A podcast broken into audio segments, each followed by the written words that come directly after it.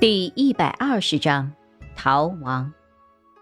夜深了，黑牢监视的一个暗卫按住自己的嘴巴，把到了嘴边的一个哈欠又强行给咽了下去。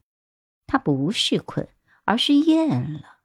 每夜都是一成不变的枯燥的工作，还禁止与其他的暗卫交谈。而他的监视对象又是一个每晚直接睡着、连翻身都不带的无趣的人。今天虽然形式上稍微有些例外，他是昏迷中被送回来的，可是结果仍然是一样，他睡着了。他的呼吸虽然轻，可是依旧平稳，所以即使白天他受了伤，也不会太重，不可能有什么生命危险。这个时候是可以走神的。暗卫掐了自己一把，心想：此人今晚也就这样了。他看了看睡得香的同伴，忍不住羡慕的叹了口气。虽然圣风有规定两人同时监视，可是这么乏味的工作，实际上他和他的同伴是轮流睡觉的。比起监视一个睡着了的人，他宁可去偷听墙角了一只活的耗子。他能听到耗子啃门的声音。这些啮齿类天性爱啃木头，他跺一跺脚，啃门的声音就停止了。可过了一阵儿，那声音又再次传来。这个游戏他玩了数次，直到他再次抬头，突然发现窥视孔里面有了些不得了的东西，墙上多了些鬼画符一样的血迹，是血的质感。囚犯的白色背面上也同样有着血符，而且血符还在自己书写，凭空书写着“有鬼”。暗卫的背上冒出了冷汗，猛地他推醒了同伴。他拿起了墙上的火炬，因为黑牢实在是太暗了。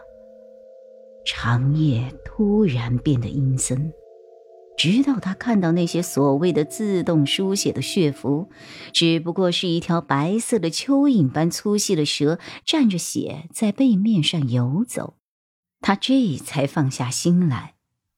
安卫想冷笑。从这罪人被送过来的第一天，他就知道如此配合的表面下，暗中必定有鬼。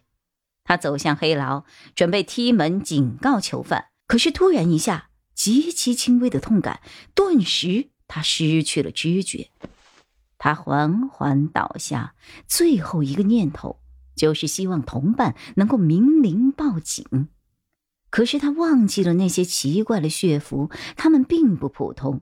而他又带了一个足够照明的火炬进来，他的同伴看清楚血符的那一刹那，就已然陷入了天人交战之中。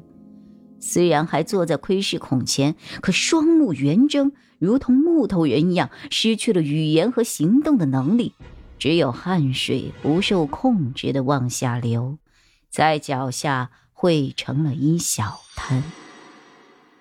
林军开启了镣铐和牢门。白天开启万阴匣时，他就藏了一块易经，利用石盒当中的水制成了一把开锁的钥匙。一经入水即软，可以打造成任何形状，自然也包括着开牢门的钥匙。他把顶珠放回了袖子，开始了他的逃亡。一路上并没遇到反抗，顶珠日常盘着的那根铜管。里面充满着无色无味的迷药，所有的人都是未见其面或者一回合便倒了下去。林军的心脏咚咚直跳，目光却坚定而锐利，感官敏锐，逃亡也异常的顺利。推开了最后一道门，便是清冷而迷离的剑园。结果他看到萧剑尘。白天他装晕的时候就知道萧剑尘绝不会轻易放弃，十有八九会在离开圣域之前最后挣扎一下。可是来的这么快，还是有点出乎他的意料。两人都愣了一愣，随后各自一笑。萧剑尘终于放下心来，眼角都是开心的笑纹。他指了指西面，西面没有巡逻的圣使，因为他是刚从那边过来的。林君也一笑。指了指北方，朝着北方一直走，就能够走出建元的阵法。他看得出萧剑尘迷路了。没有任何语言的交流，彼此都知道对方需要的是什么。大概这就是朋友吧。鸿飞明明，就此别过。